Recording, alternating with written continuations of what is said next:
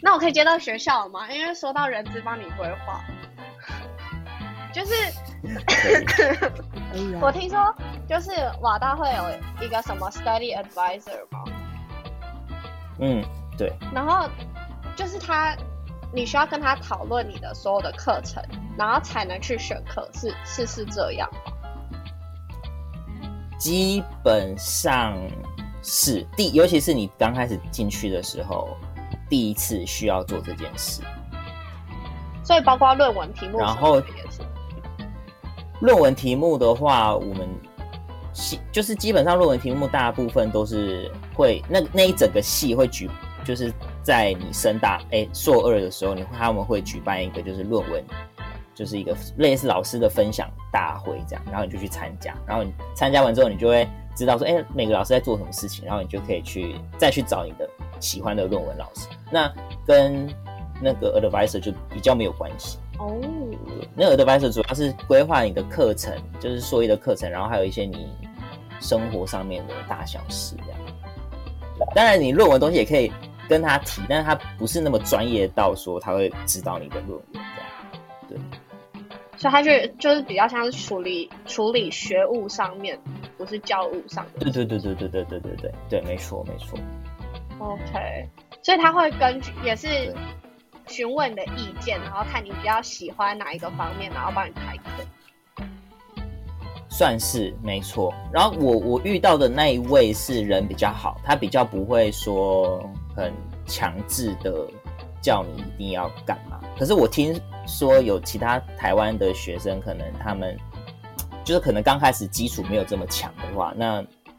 他们的那位导师可能就会比较强制的说，你一定要修什么课，然后你一定要做什么事情，你才可以再去做另外一件事情。哦，就其实还是蛮看每个导师的。对，OK，好。比如说，他监督你一整个在学过程中有没有顺顺利利的毕业这样。那如果算是哪一科被当掉了，他会他会怎样吗？是不会，是不会，但是他可能就会，如果你真的快被恶意了，他就会提，他就会把你叫过去喝茶这样。只是当掉一两颗不会，因为因为 因为在荷兰当掉一两颗很正常，因为真的蛮难的，所以就是你如果真的人生第一次 fail，你就是真的没关系，就欣然接受这件事，真的。因为像我在台湾就。这样我在台湾就是从来没有体体验过什么叫做 fail，然后在这边是人生第一次体悟。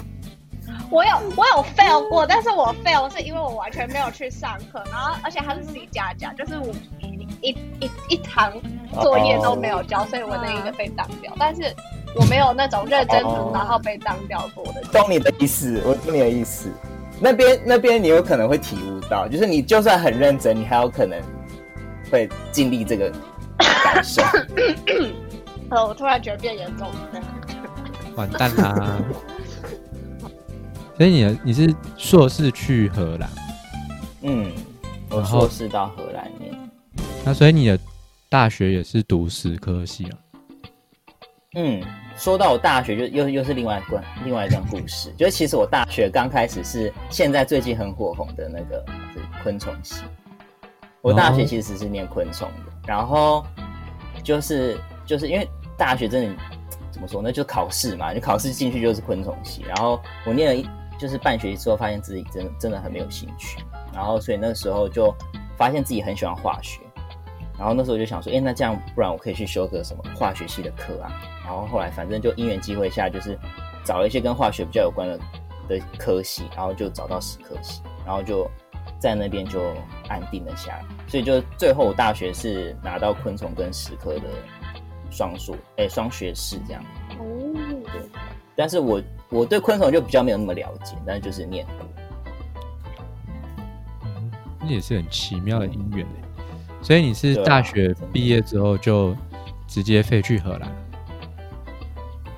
大学算是，就大学毕业之后，我还有。花一点时间准备英文，然后申请上就飞去荷兰。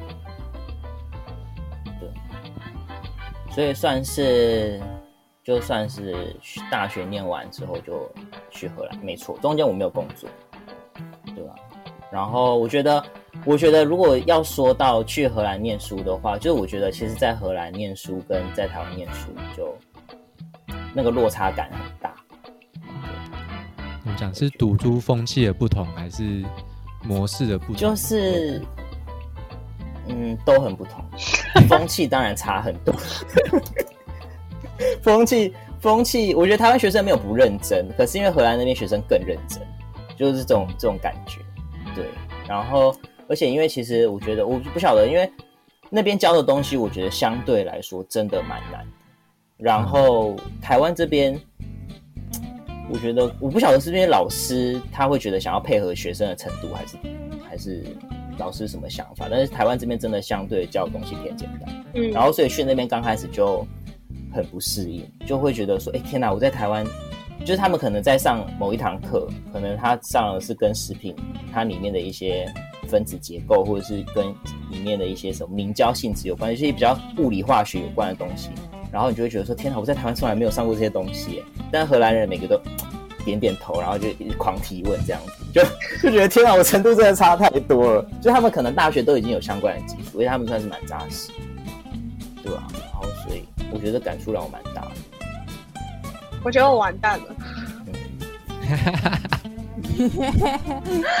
我没有读过植物学。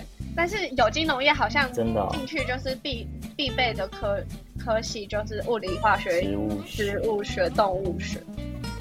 哦，真的哦。有机农业一般是在讲作物吧？对啊，是在讲作物。好啊，随便啦，见招拆招。所以他是觉得你会碰到那些，所以他帮你，他帮你安排。哎，不对，你是说什么先修？先修？我说我大学没有修过这些东西啊。对啊，可是为什么要为什么要植物学？为什么要提到？因为有机农业，它感觉就是我在看它的课纲的时候，它其实就有写说，你应该要必备的基础就要有这些东西。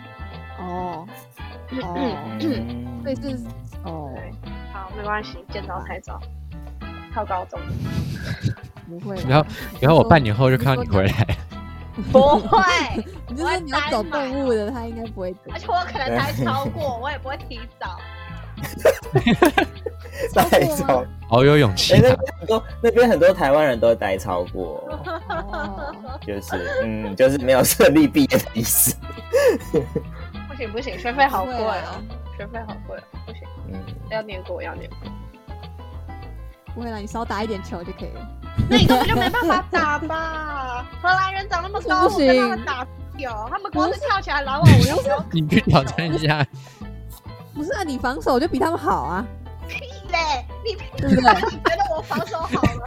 你去看你就知道了，你去看你就知道了，那些长得很高的防守长什么样子。但但他手比较短。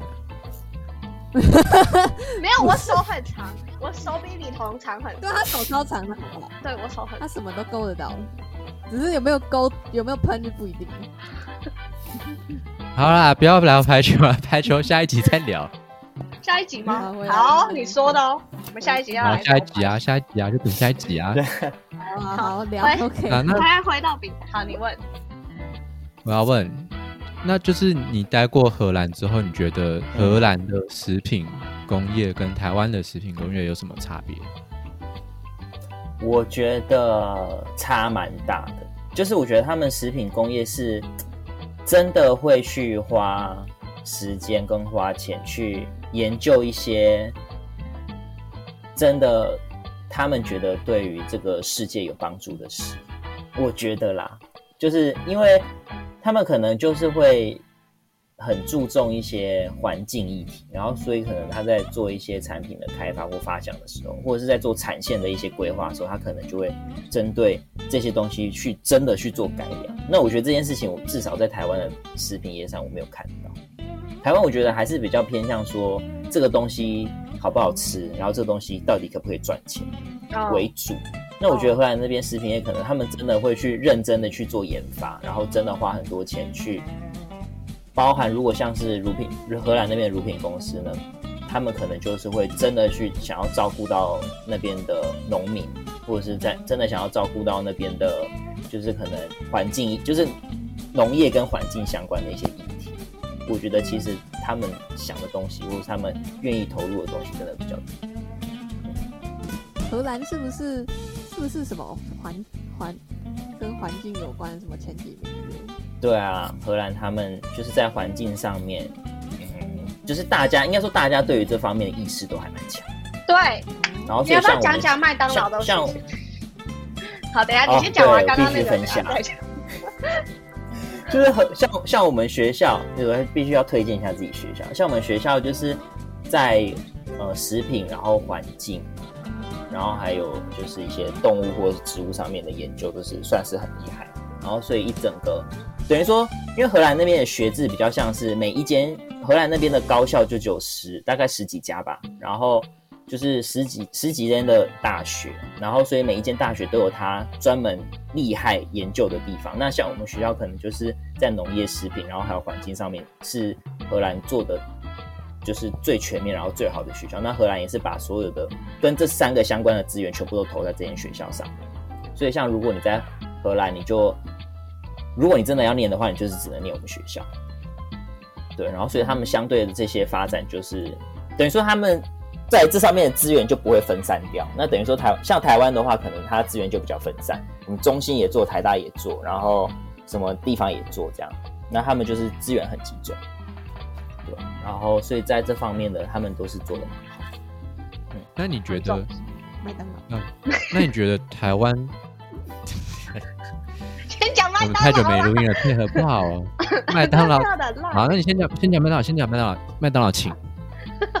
好，对，就是麦当劳的故事，我不确定这是不是，我觉得，我觉得我先说，我不确定这是不是只有在我们学校会发生，因为我们学校毕竟里面聚集的人都是这种意识比较强的人，就是对于环境、对于环保，然后对于动物福利，然后对于食品、农业、永续这比较有有观念的人才会集结在我们学校嘛。然后所以有一次，因为我们学校算是一个农村，就是你知道，就是念农业相关的学校不可能到太都市化的。然后我们学校是大农村，然后就是没什么，就很无聊这样。然后有一次学校就举办一个公，算是网络上的一个票选活动这样，然后就说，哎，就是我们学校最近有要做一些建设，然后大家希不希望以下哪一些餐厅就是入驻我们校园？然后其中就有一个麦当劳的一个选项，然后呢就举了麦当劳什么什么，然后就问大家想要或不想要。然后我我当然马上就投想要啊，就是因为那边已经东西不好吃了，然后还没有麦当劳，不晓得是要怎么活下去。然后结果那个票选结果一出来，大概 百分之九十九的人都说不要麦当劳入驻我们校园，因为他们觉得麦当劳是一个很邪恶的产业，就是他们觉得麦当劳就是？就是就是就是杀生啊，然后可能他们动物福利做的不好啊，然后又不健康啊，又不环保啊，然后所以大家就觉得这种东西不应该入驻我们瓦赫尼恩这间大学的校园，所以这个这个议题就被否决。我觉得我就觉得我真的非常敬佩 敬佩对对环境的一个那个爱护。可是我我不是这真的不是开玩笑，是真的，大部分他们普遍都有这种意识。像有一次我在学校点餐，然后就是呃，那是那是一间就是亚洲餐厅，小小的，然后里面就是有一次就是排到我前面的荷兰两两个荷兰人，然后他们就问那个餐厅的店员店员说，哎，就是这边有没有吃就是素的这样，然后反正那个店员就说，哦有，今天有提供就是什么什么素的，就是跟黄豆制品有关的东西，然后他们就说 OK OK，然后后来我就问他们说，哎，那我就说，哎，就就是其有其他肉类选项，就是你要就是你们怎么没有选？就我有去问他们，他们就说，哦，因为他们觉得说就是。就是他们虽然不是素食者，但是他们会觉得说，今天能够少吃肉，他们就会选择少吃肉。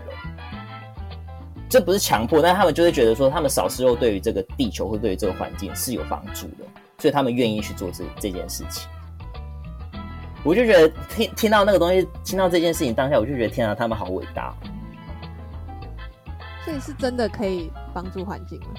他们觉得，哦，他们觉得就是少吃肉，就等于说，就是可能可以减少一些，呃就是二氧化碳排放吧。我不晓得，但是他们就觉得说，就是不要吃这么多肉，就是如果今天他们可以选择不吃肉，他们可能就不会想吃肉。就是这个算算是真的，在那个时候我遇到蛮多荷兰人都是有这样的一个想法，我就觉得还蛮神奇，这样冲击应该很大吧？就是亚洲人冲击超大。冲击真的超大对啊，你都会觉得啊我就觉得吃肉是不是犯罪还是怎样？我觉得他们也不会给你这种压力耶，就他不会强迫你去做这件事，他们是自己心里自己觉得说，哎、好，我今天如果可以少吃一点点肉，那可能就是对于这个环境是有一些帮助。他们不会强迫你做，对，不要有歧视意味，没有没有没有，他们没有，所以我才才会觉得他们蛮厉害的，嗯，就是他们自己从自身做起，对啊。然后像学校好像礼拜一，我记得礼拜一是素食日吧，就是一整间学校都只会卖素的，嗯，就蛮有趣的。哦，蒙月不错哦，以后可以看你吃素。我觉得我应该会很瘦，他会变瘦，不会吧？吃素会会变瘦吗？你多吃一点面粉就好了。可能肌肉量会下降这话为什么面粉是哪来的？吃吃黄豆啊，吃面包吃黄豆。好，呃，我觉得如果我们继续讨论食物下去的话，冰台可能那个故事就会变成道德高尚变成美食地狱。我 们还是来听听章鱼哥要问什么吧。哦，对对对，OK OK。那我就在想，因为真的在台湾或在亚洲很少遇到，很少有地方可以做到每个人或是大部分人都对环保这么有意，嗯，觉得蛮可惜。因为就是这样看起来，应该是荷兰他们在从小小孩小的时候就会开始教育他们说环保该怎么做，该怎么做。但是觉得台湾教育就有很多都只是流于一个形式，就讲说哦我们要减速，但是其实我们行为上并没有教导他们说要，嗯，或者是听说他们是一个很。对啊低欲望的民族，哦，我也有发现，嗯，有他们欲望物质欲超低。光是从他们每餐都吃马铃薯这件事情上面来看，他们的物质欲就已经很低了。而且我记得有一次就是在吃，就是有一次有时候就是小组讨论在吃饭餐，然后我就问说，哎、我说你们东西这样子，就是就是可能其他国家觉得不是很好吃，按、你们的想法是什么？他们就说不会啊，他们觉得食物就是一个温饱的东西，就他们没有觉得食物必须得要很好吃，他们觉得食物就是吃下去的东西。就是他们来台湾就会就会改变他们想法了。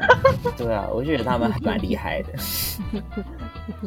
他们来台湾直接一个破戒吧，哇，好好吃哦！可是他们会觉得他们会觉得我们的东西好吃吗？就是他们都那么习惯吃原形食物了，我们那种高油高调味又腌制的又什么？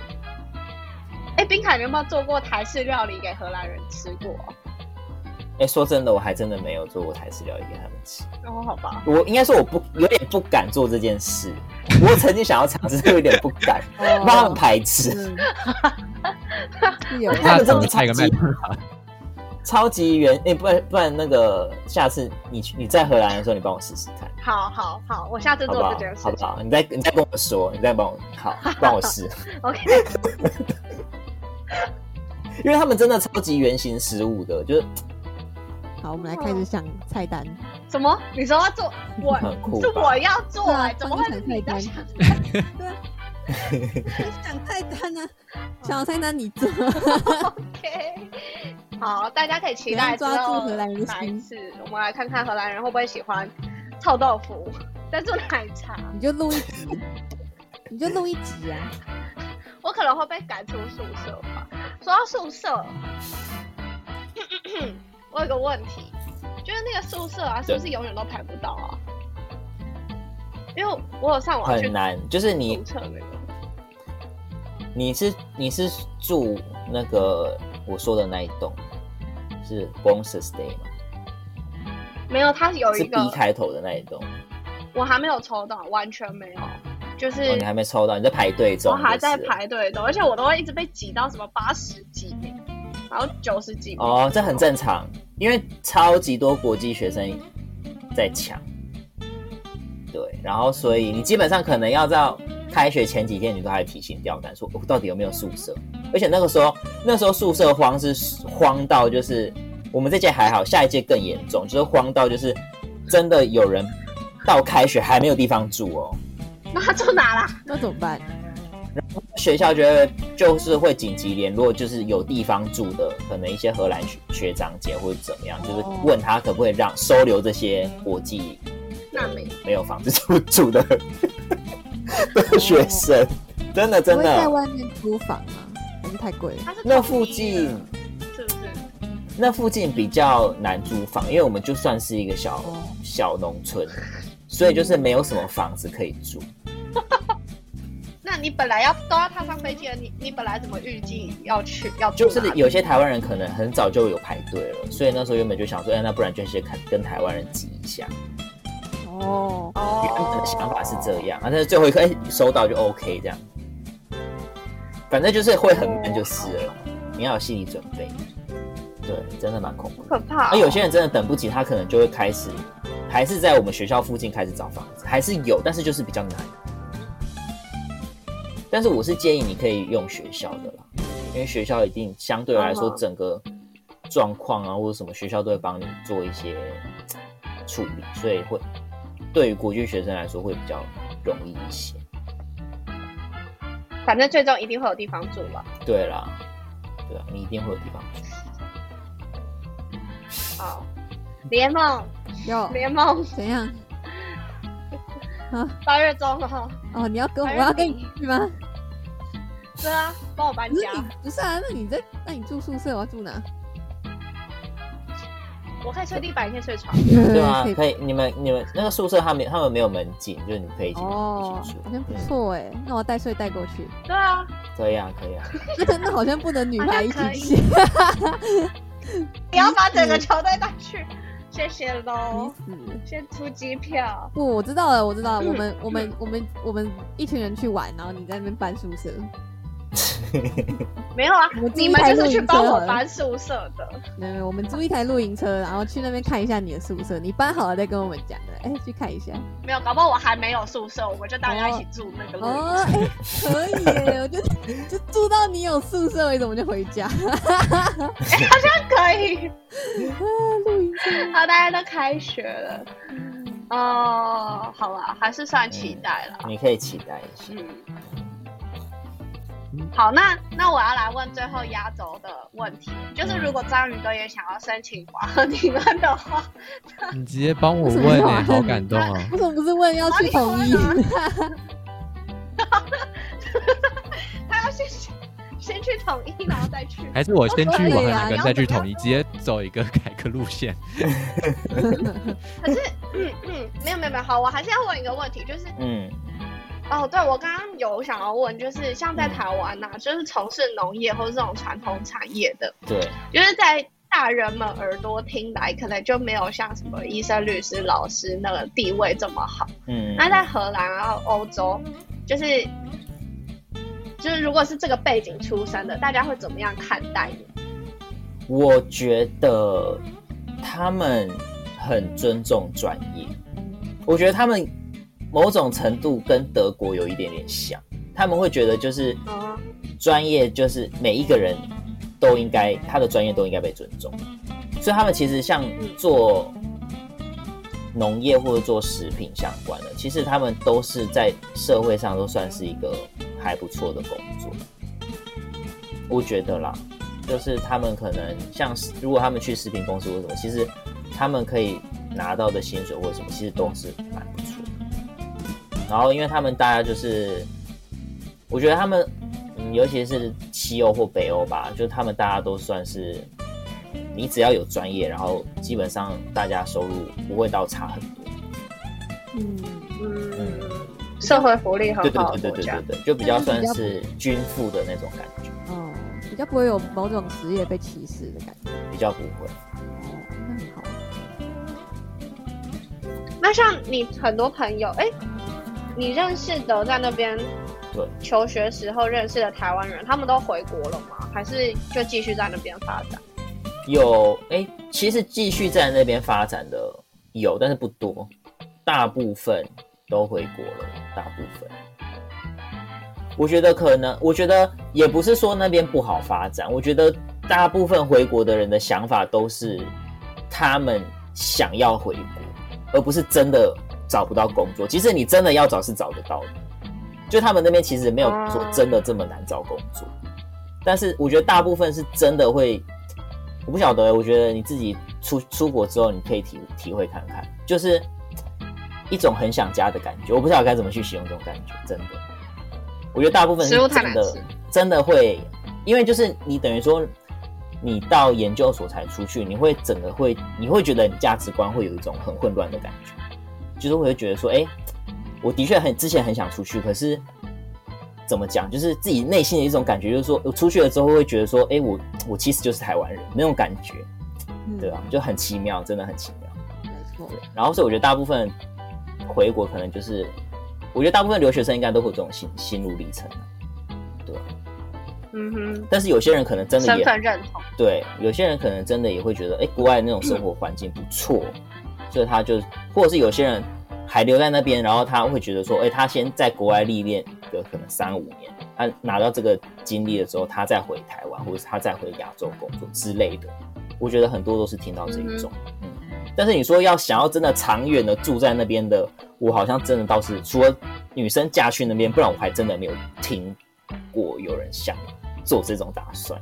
我说至少在荷兰，我不确定美国的状况，对，至少在荷兰，嗯哼，对，因为那边荷兰真的跟我觉得，如果跟你要硬要硬要跟美国比的话，荷兰那边又是更属于一个比较白人的社会。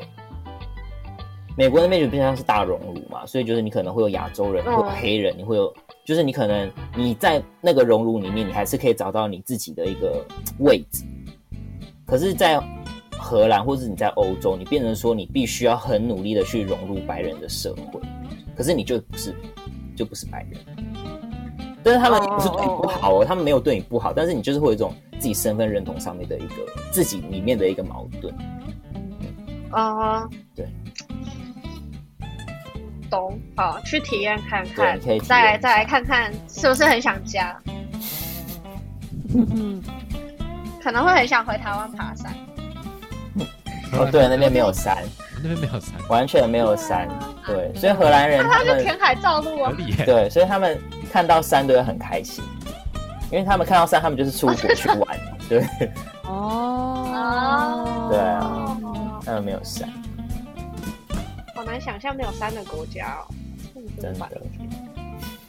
嗯，就有点像一望无际的感觉。对，然后超级平，所以他们那边脚踏车产业很，也不是说很发达，就是大家都很爱骑脚踏车，是因为有有一个原因是因为他们天气很好，然后路又很平，错，这个哦这点不错。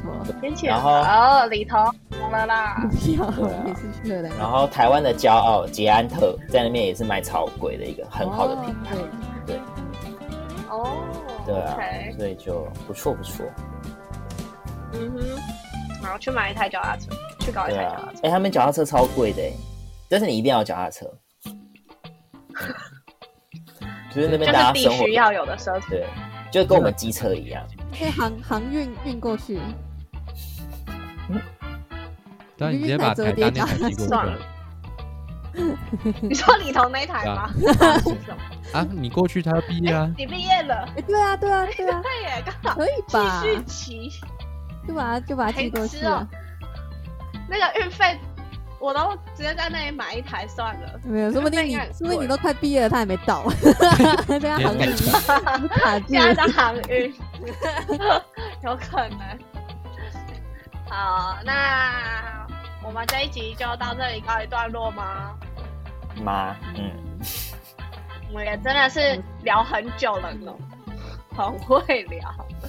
对，然后谢谢今天冰凯跟我们分享他的人生心路历程。对，其实还有很多 part 啦，就是过去的 part，但是我们今天没有时间讲，就大家如果之后有有兴趣的话，就下面留言，再再 call out 说要要找冰凯。我们会很很认真的考虑。对对，而且人家也不一定有时间。对，好，那呃，碍于我们呢，就是今天大家也知道了嘛，就是开始会有一些人生变动，所以我们的第三季就到这一集告一个段落。然后很谢谢冰凯参与我们第三季的最后一集，然后也谢谢李彦梦跟那个本来应该在当兵，但结果对本来在当兵，结果因为隔离疫情，所以在家里的章鱼哥还是能够线上跟我们一起。等下他是不是又当对，掉？那我们对啊，应该是当掉，哦没关系，我们就自己做结尾好了。完蛋我们要做结尾喽，等一下记得跟大家说拜拜。好，大家拜拜，我们拜拜下一次再见。拜拜下一季拜拜见。哎，他回来了。耶我回来了他说拜拜回。来了，章鱼哥说拜拜，拜说拜拜。拜。